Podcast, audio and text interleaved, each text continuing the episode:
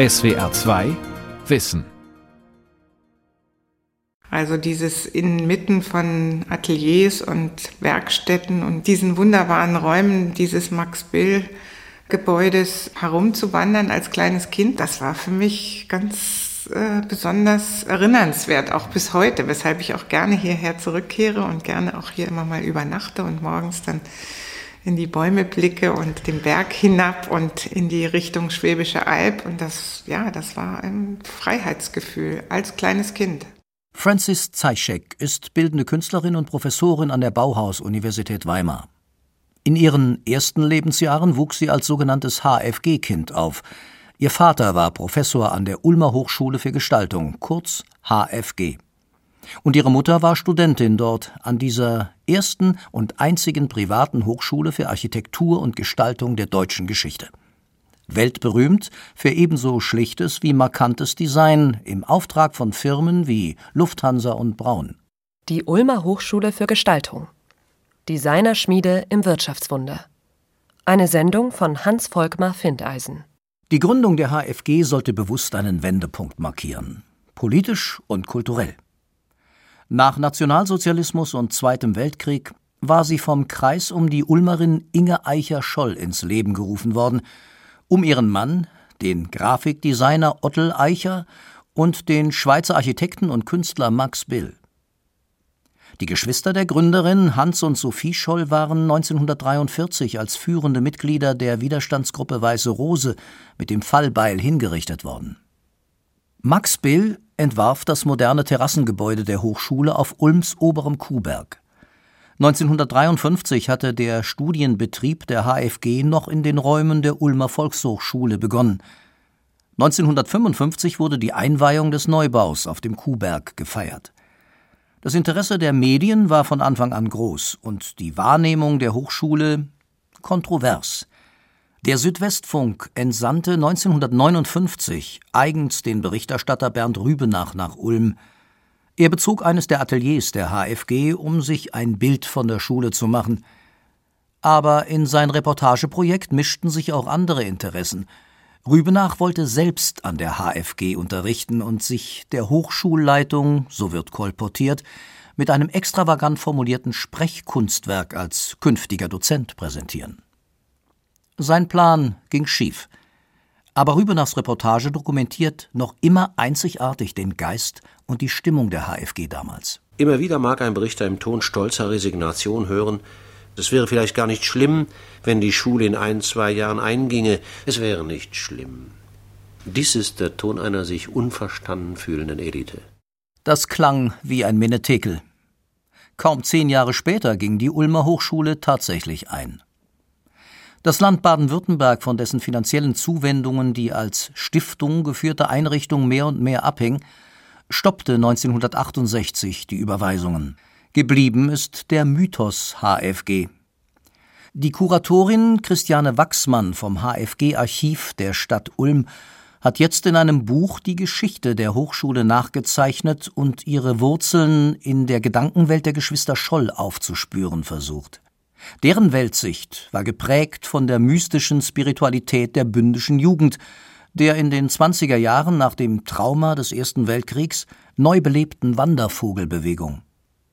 Die Losung Neu beginnen galt umso mehr nach dem Ende des Nationalsozialismus. Inge Scholl hat den Tod ihrer Geschwister nie als besonders politisch motiviert empfunden, sondern sie hat darin auch immer so ein Opfer gesehen. Die haben das Opfer gebracht und nun schaffen wir die neue Welt, die die sich gewünscht haben. Und das war für sie persönlich wichtig, das war aber auch für die ganze Schule, das war ihr Gründungsmythos. Und das zieht sich eben bis zum Ende hin. Es gab immer wieder die Feiern des Hinrichtungstages der Geschwister Scholl und das ist also immer in der Schule auch präsent gewesen und war neben der Gestaltung und so weiter ein ganz starkes Moment. Hochschule für Gestaltung. Diesen Titel hatte bereits das von Walter Gropius 1919 ursprünglich in Weimar begründete Dessauer Bauhaus geführt. Dort hatte auch Max Bill studiert. Zur Einweihung des Neubaus 1955 kam Walter Gropius höchstpersönlich nach Ulm, um dem jungen Projekt seinen väterlichen Segen zu geben. Nach den Jahren der Korrumpierung der Jugend und des Bildungssystems durch die Nationalsozialisten war Staatsferne ein wichtiges Anliegen der HFG. Deshalb sollte das Erziehungsexperiment von einer unabhängigen Stiftung getragen werden, unterstützt durch Kuratorien, in denen sich hochrenommierte Namen fanden. Neben Gropius der Schriftsteller Karl Zuckmeier, der Physiker Karl Friedrich von Weizsäcker, der katholische Religionsphilosoph Romano Guardini, der italienische Schriftsteller Ignacio Celone und der Großbankier und Mäzen Hermann Josef Abs. Schon die Wahl des Ortes war von höchster Symbolkraft. Die direkt an die Schule grenzenden Festungsbauten auf dem Kuhberg hatten die Nationalsozialisten als KZ genutzt. Missionarisches Sendungsbewusstsein begleitete den Start der Hochschule. Max Bill schrieb 1955 Es gibt auf der ganzen Welt keine Institution, die in gleicher Weise mit gleicher Konsequenz dasselbe Ziel verfolgt, nämlich am Aufbau einer wirklichen Kultur des täglichen Lebens unseres Zeitalters zu arbeiten. Zwischen dem Kriegsende 1945 und der Gründung der Bundesrepublik 1949 verfolgte auch die US-Militärregierung die Idee einer politischen, pädagogischen und moralischen Erneuerung Deutschlands und verlor bald wieder das Interesse an der sogenannten Re-Education. Die Gründer hatten von Anfang an gesagt, wir wollen unabhängig sein von staatlichen Stellen. Verständlicherweise. Inge Scholl hat es ja geschafft, nachdem sie von dem amerikanischen Hochkommissar John McCloy eine Million deutsche Mark versprochen bekam für dieses Schulprojekt, unter der Bedingung, dass sie eine weitere Million auftrieb. Sie hat es geschafft, diese eine Million aufzutreiben. Und das war das Startkapital. Es hat aber nie wirklich gereicht. Es gibt so einen schönen Brief von Max Bill an Inge Scholl, als ihm klar wird, es wird alles viel teurer, uns fehlt die dritte Million. Und die hat immer gefehlt. Dennoch erwarb sich die HFG Weltruhm, was Design und die Idee der guten Form anging. Hans Güschelos für die Firma Braun gestaltete Elektrogeräte besitzen bis heute Kultstatus. Ebenso der legendäre Ulmer Hocker. Walter Zeischek, der Vater von Francis Zeischek, eroberte schicke Couchtische mit dem unendlich stapelbaren Sinus Aschenbecher. Ottel Eicher designte das Erscheinungsbild der Lufthansa und der Olympischen Spiele 1972 in München. Aber als die Olympiade schließlich ausgetragen wurde, gab es die Hochschule schon nicht mehr. Sie starb schleichend. Daran war nicht mangelnder Idealismus schuld, eher der restaurative Geist der Adenauer Zeit. Die Währungsreform, das Wirtschaftswunder, die Wiederbewaffnung und der im Kalten Krieg aufkeimende Argwohn gegen alles Freidenkerische und vermeintlich Kommunistische hatten die Entfaltungsmöglichkeiten der Schule von Anfang an beschränkt. Aber wer nun trug Schuld daran, dass das hoffnungsvolle Experiment nach nur anderthalb Jahrzehnten zugrunde ging? Als einer der letzten Studenten kam der Schweizer Marcel Kalberer 1968 an die Hochschule, um Architektur zu studieren. Ein Schlaganfall hat ihm die Zunge schwer gemacht, aber die Gedanken und Erinnerungen in seinem Kopf sind flink geblieben, als wäre die Schließung gestern gewesen. Kalberer erkennt wie viele ehemalige HFGler im damaligen baden-württembergischen Ministerpräsidenten den Schuldigen. Der Philippinger, der war froh, dass etwas so Linkes kaputt geht. Und die Stadt war froh. Also es war eine rechtskonservative Revolution. Wir haben gelitten drunter. Die haben echt zugemacht. Und dann nur, weil er anders war, weil er bestimmte Freiheiten nutzte oder hatte. Darum hat man sie abgewürgt. Es gibt keine private Architekturschule in Deutschland. Das war die einzige. 1968 regierte an den Universitäten und Hochschulen die Studentenbewegung. Und in Ulm und anderswo sammelte die NPD Wählerstimmen wie heute die AfD. Es war die Ära von Ministerpräsident Hans Karl Filbinger. Wie umstritten der Regierungschef war, zeigten wenig später die Debatten um Todesurteile, die er als Marinerichter im Nationalsozialismus gefällt hatte. Filbingers Staatssekretär war sein späterer Nachfolger Lothar Späth. Der bedauerte nach seinem Abgang aus der Politik die Schließung der HFG und nannte sie den größten kultur- und landespolitischen Fehler der Nachkriegszeit. Der Rhetorikprofessor Josef Kopperschmidt, seinerzeit an der Uni Stuttgart damit beauftragt, die letzte Ulmer Studentengeneration abzuwickeln, sah dagegen mehr auf das Persönliche. In einem Rückblick schrieb er, er kenne keine Institution, die in den Biografien ihrer Studenten und Lehrenden eine so tiefe und dauerhafte Leidensspur hinterlassen habe wie die Ulmer HFG. Mein Vater, der hat ja richtig für die HFG gelebt und hatte einen großen Traum, mit dem er eigentlich an die HFG gelockt worden war von Max Bill. Also 49 gab es schon diese ganzen Briefwechsel mit der Überlegung, dass mein Vater hier ein Institut für morphologische Studien gründen sollte. Und dieses Vorhaben wurde leider nie Realität. Und an dieses Vorhaben hat mein Vater immer, immer lange noch die Hoffnung geknüpft und hat sich aufgerieben, wirklich super wenig Geld verdient. Und das war dann durch die Schließung schon ein extremer Bruch für meinen Vater, dass das einfach so endet, dieses Lebenswerk. Die Eltern von Francis Zeischek hatten sich früh getrennt. Auch die Mutter war als Studentin mit der HFG eng verbunden. Selbst noch aus der Ferne, Mutter und Tochter waren aus Ulm weggezogen, erlebte Francis Zeischek, wie sie sagt, fast täglich diese Traurigkeit um den Verlust der HFG und des väterlichen Werkes. Der kritische Augenschein von außen war ein Klassiker der Ulmer HFG. Bernd Rübenach berichtete für den Südwestfunk und die Ulmer Bürger machen ihren Sonntagsspaziergang zum Kuhberg mit Kind und Kegel, sehen ratlos in die Räume, beobachten aufmerksam die Menschen darin. Und der Berichter meinte, er säße in einem Zoo. Das Bild von der Hinrichtung der Schule ging wie selbstverständlich ein in Sprachgebrauch und Mythologie einer Institution, die selbst aus der Hinrichtung der Geschwister Scholl hervorgegangen war. Kuratorin Christiane Wachsmann, die das Archiv der Hochschule wie fast niemand kennt, bewertet die Geschichte und die Geschichten um das Ableben der Hochschule allerdings ungleich zurückhaltender. Die Politik hat gesagt, jetzt ist Schluss und jetzt geben wir kein Geld mehr. Diese Sache, wer war jetzt der Schuldige am Ende der HFG, die ist aber wesentlich komplexer. Natürlich ist immer ganz viel nach Schuld gefragt und gesucht worden. Ich bin immer sehr dagegen, diesen Begriff zu verwenden. Filbinger hat tatsächlich gesagt, wir schließen diese Schule.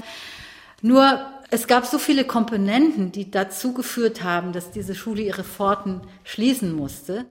Geld war nur eines aus einem Bündel von Dauerproblemen und Widersprüchen, die zum frühen Ende der HFG beitrugen.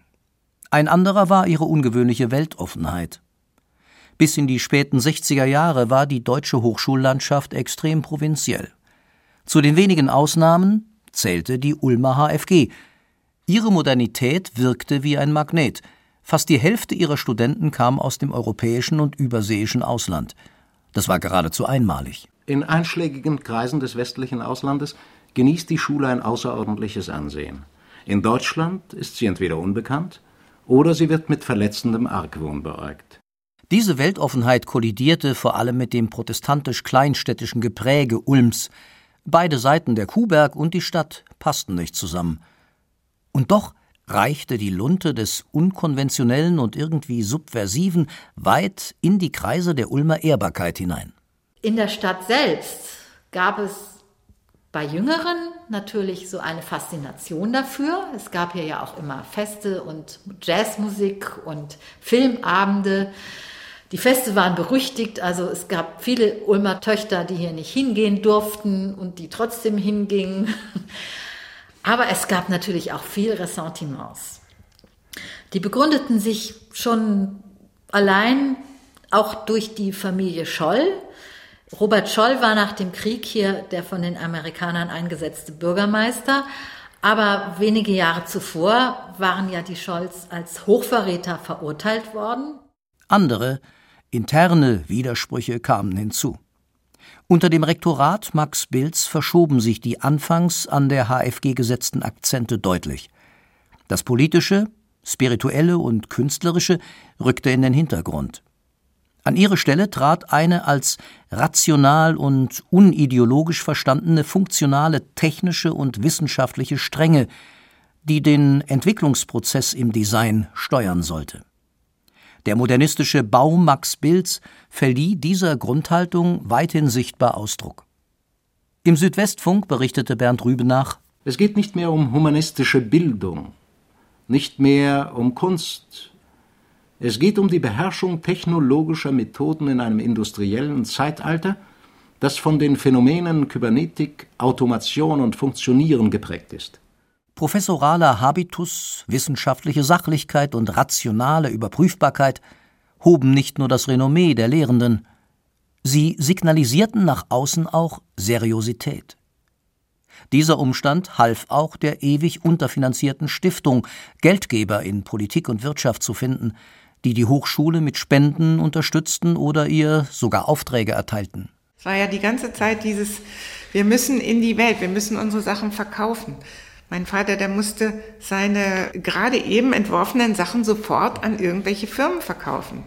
Die haben überhaupt keine Möglichkeit gehabt, mal in Ruhe irgendwas zu machen, obwohl sie an der Uni waren. Die mussten nachher sogar das Geld verdienen mit ihren Entwürfen, um ihre Mitarbeiter zu bezahlen, um die Werkstattleiter zu bezahlen. Ne? Die Anbindung der Hochschule an den technischen Zeitgeist änderte indes nur wenig. Das unkonventionelle und oft als arrogant empfundene Auftreten von Lehrenden und Studierenden bot Medien und Öffentlichkeit laufend neues Futter für Kritik. Hinzu kam, dass man auf dem Kuhberg lange bevor die Studentenbewegung sich die sexuelle Befreiung auf die Fahnen schrieb, zum praktischen Experiment übergegangen war. In dem turmartigen Studentenwohnheim lebten junge Frauen und Männer wild zusammen, obwohl der damals noch gültige Kuppeleiparagraph das ausdrücklich verbot. Der Kuhberg war voller hübscher Mädchen aus Ulm. Erste Töchter, Rechtsanwälte, die ganze Bürgerstöchter, die kamen hoch. Es waren immer ferngelaufen mit Studenten, mit Mädchen, die nicht mehr heim sind. Jedes Wochenende kamen sie hoch. Und jeder hatte eine Freundin, mindestens eine. Freilich, es gab auch eine andere Seite, die einer fast masochistischen Selbstdisziplinierung. Das Leben in den Werkstätten und Lehrsälen gestaltete sich durch und durch puritanisch. Man war elitär und man war auch autoritär. Unbedingt künstlerisches Arbeiten, was nicht auf Angewandtheit ausgerichtet war, war ja out. Das ging ja gar nicht. Ne? Oder zum Beispiel einfach mit Farben malen. Also meine Mutter war wirklich eine tolle Malerin, die hatte eigentlich äh, unglaublich farbenfrohes Spektrum. Das wurde ihr gnadenlos ausgetrieben. Ne? Das ging nicht. Hier hatte man irgendwie in einem gedeckten Grau-Weiß-Schwarz-Spektrum sich aufzuhalten. Ein Kosmos des Exakten und Geradlinigen, Purismus pur sozusagen. Beobachter wie der Radiojournalist Rübenach fragten sich, ob die Ulmer Designschule nicht einer Religion des rechten Winkels anheimgefallen war. Reinste Idealität. Streng, kühl, messbar, absolut. Ist der rechte Winkel nicht nur die architektonische Grundfigur der Ulmer Hochschule, sondern auch möglicherweise das Symbol ihres Geistes. Was er denn von der HFG mitgenommen habe für seine spätere Biografie? Das Schaffen, glaubt der ehemalige Student Marcel Kalberer. Denn fleißig geblieben sei er bis heute. Kaum in Ulm angekommen, ging es los damals. Da habe ich angefangen, was alle machten, Schaffen, schaffen, schaffen. Ich habe nachts durchgeschafft, zwei Nächte durchgeschafft. Hurra! Das war der größte von allen, der am längsten nicht schlafen musste, der also Nächte durchschaffte. Eine schwer zu durchdringende Diskussionskultur und mitunter absurde Fraktionskämpfe führten die Schule von einer Zerreißprobe in die andere. Max Bill schied bereits 1957 im Streit. Nach ihm folgte ein mehrköpfiges Leitungskollegium um den Argentinier Tomás Maldonado und Ottel Eicher. Bis Eicher, wenige Jahre vor dem Ende, noch einmal das Ruder herumriss und das Rektorenamt für sich alleine beanspruchte. Man könnte auch sagen, unter Professoren und Dozenten tobte ein Krieg der Alpha-Männchen, von denen jeder den Anspruch hehrer Weltverbesserung vor sich hertrug. Die Frauen hatten an der HFG nichts zu melden erzählt das einstige HFG-Kind Francis Zeitschek. Da war noch autoritäres Denken, da war noch patriarchales Denken und da konnte nicht wirklich ein soziales Interagieren und Partizipieren konnte noch nicht wirklich stattfinden. Ne? Und das muss man auch dazu denken. Es waren Machos und es waren autoritäre Machos, die elitär dachten sie, sie wüssten, wo es lang geht. Christiane Wachsmann teilt diese Auffassung, erinnert aber gleichzeitig daran, wie weit die HFG der allgemeinen Entwicklung an deutschen Hochschulen voraus war. Was der HFG fehlte, war nicht der Wille zur Demokratie, von dem später alle redeten, wohl aber praktische Verfahren, wie dieser Wille gelebt werden konnte. Wenn man die Protokolle liest, dann sträuben sich einem wirklich die Haare. Aber die haben Demokratie ja auch erst geübt. Und das finde ich ist auch ein wichtiger Aspekt der HFG. Und es war eben auch ein Experimentierraum, nicht nur für Produktgestaltung, sondern auch für Demokratie. Sie hatten eine Studentenmitbestimmung, als noch niemand in der Bundesrepublik Studentenmitbestimmung hatten. Und als dann diese 68er kamen und die Studenten noch mehr mitbestimmen wollten, da sind die auch teilweise offene Türen eingerannt, weil es das ja schon gab. Aber es gab auch da noch nicht so die richtigen Strukturen, wie gehe ich jetzt damit um. Nicht wenige zerschlissen sich an den inneren Fäden der Hochschule und verließen die Arena. Andere zogen sich in die innere Immigration der Werkstätten und Entwicklungsgruppen zurück. Mit den jungen 68ern keimte noch einmal Hoffnung auf, der Geist der Anfangsjahre könnte an die Hochschule zurückkehren und mit ihm die reine, engagierte Sachlichkeit, die die Diskussionen vor allem an der Kaffeebar, dem zentralen Treffpunkt der Schule, beherrschten. Radioreporter Rübenach nannte die Kaffeebar die Agora, Versammlungsplatz und demokratisches Herzstück der Schule. Es wird die Konversation an der Kaffeebar getrieben. Nie wird geschwafelt, nie philosophiert. Es wird immer und ununterbrochen mit eleganter Spiritualität zur Sache gesprochen. Welche Sache könnte das jetzt sein? Die Zeiten hatten sich geändert. Die Wohlstands- und Wirtschaftswundergesellschaft war in eine erste Krise geraten – die Studien des Club of Rome zeigten, dass nicht gutes Design, also Warenästhetik, die Welt verbesserte, sondern ein politisch kritischer Blick auf die Umwelt. Nicht, dass man diese Herausforderungen an der HFG nicht mehr gesehen hätte, im Gegenteil, aber die Luft war raus. Sodass eine konstruktive Fortsetzung der HFG irgendwann nicht mehr möglich war, wenn kein Bill, kein Eicher und die alle nicht mehr da sind und der Spirit von der Nachkriegssituation raus war, ganz viele von den Lehrenden nur noch mit ihrem Profil beschäftigt waren und nicht so sehr mehr mit dem eigentlichen Ziel. Oder in den Worten Marcel Kalberers, die HFG war mehr Karriereschmiede geworden, denn Charakterschmiede. Mehr und mehr wurden auch die Entwicklungsgruppen zum Stolperstein. Nach dem Willen der Gründer sollte die Hälfte der mit Industrieaufträgen erwirtschafteten Gelder in die Kasse der Stiftung fließen. Dass dies immer weniger geschah, zehrte am Eigenkapital der Stiftung und erhöhte die Abhängigkeit von den finanziellen Hilfen der Politik. HFG war damals, wo ich sie besuchte, nicht mehr so sondern es waren alles Absolventen, die gute Jobs wollten, gute Erfolge und wo sie geschlossen wurde. Die Studenten waren doch alle dafür, weil wir dachten, man kann es besser machen. Die Produzenten waren, also von meiner äh, einem Betrachten waren die meisten korrupt. Irgendwann wurden damals die Buchstaben Hochschule für Gestaltung am Eingang abgerissen und stattdessen Karl Marx Schule an die Fassade gepinselt. Ein Foto dokumentiert den Coup. Die Rebellion der Studenten und Antiautoritären richtete sich gegen eine Einrichtung, die sich, so schien es, mit dem System arrangiert hatte und noch immer viel zu viele autoritäre Züge aufwies.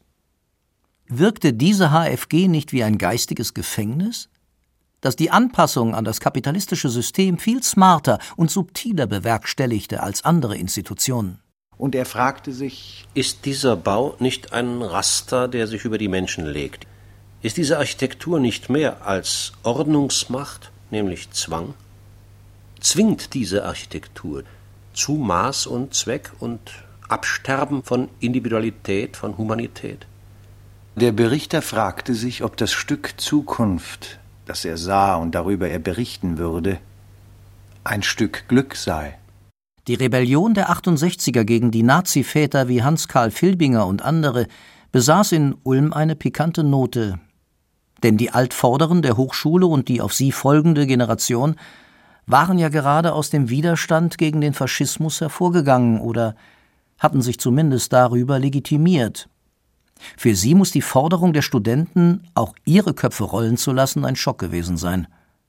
Außerhalb der Hochschule wuchs der Wunsch, dass das Theater auf dem Kuhberg bald ein Ende haben möge. Ich glaube, das war sicherlich sehr, sehr tragisch, aber auf eine Art auch folgerichtig. Und der Filbinger, der hat dann noch seinen Strich drunter gemacht. Und natürlich kann man sagen, das war jetzt auch ziemlich gnadenlos, wie er das gemacht hat. Dabei gab es durchaus auch Punkte der Übereinstimmung zwischen Studenten und Landesregierung. Einen Neuanfang mit neuen Köpfen hatte 1968 auch das Stuttgarter Kabinett befürwortet. Aus der HFG sollte ein Institut für Umweltplanung mit Sitz in Stuttgart werden. Das Projekt scheiterte. Nicht einmal zu einer richtigen Schließung der HFG kam es. Offiziell gingen dort zum Jahresende 1968 die Lichter aus aber ein Teil der Studenten und ein paar ihrer Lehrer nutzten das Vakuum um die Zukunft der Schule und machten noch fast ein Jahr lang weiter, als wäre nichts geschehen. Ich habe ein Jahr, also bis Herbst 69 studiert. Wir haben ein Jahr selber Studium gemacht. Wir haben einige Professoren eingeladen, die freiwillig kamen, um uns zu helfen. Wir konnten uns finanzieren ein Jahr lang. Die Schule gab es, die Zimmer gab es, die Heizung gab es bis Herbst 69 war es eine freie Schule. Und da war es am besten. Der HFG Ulm blieb am Ende verwehrt, wie das Dessauer Bauhaus mit einem greifbaren Erbe in die Geschichte einzugehen. Die Hochschule blieb das, was sie immer sein wollte, eine fragile Utopie, ein Experiment. Zum Experiment gehört der Mut zur Utopie und die immer präsente Möglichkeit zu scheitern. Melancholie, Immer wieder mag ein Berichter im Ton stolzer Resignation hören, es wäre vielleicht gar nicht schlimm, wenn die Schule einginge, sie hat schon genug geleistet, sie war da. Hat sie nicht genug geleistet, da gewesen zu sein? Das Gebäude der Hochschule wird heute von privaten Firmen und dem Eicher-Scholl-Kolleg der Ulmer Volkshochschule genutzt, das ein Orientierungsjahr für Studenten anbietet. Außerdem beherbergt der Bau ein Museum, das von der Stadt Ulm finanzierte HFG-Archiv. Heroisch war der Anfang. Das Ende der Ulmer Hochschule für Gestaltung jedoch, es verliert sich im Banalen. Die Welt verstehen. Jeden Tag. SWR2 Wissen. Manuskripte und weiterführende Informationen zu unserem Podcast und den einzelnen Folgen gibt es unter swr2wissen.de.